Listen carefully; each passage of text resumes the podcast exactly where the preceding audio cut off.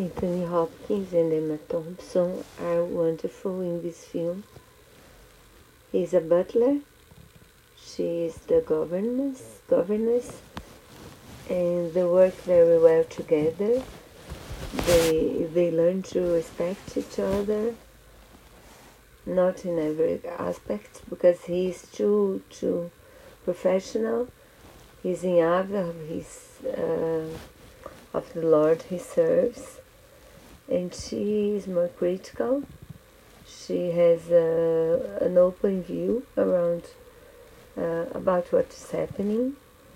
The story begins in the years before the Second World War, and the Lord of the House is involved in the Nazi cause.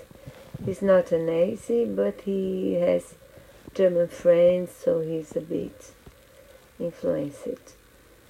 I do believe it's, and then the film goes to the to a few years later uh, when Hopkins um, uh, goes to visit her, and they talk and just, but they, as you see, they talk, but they don't talk about everything that's important.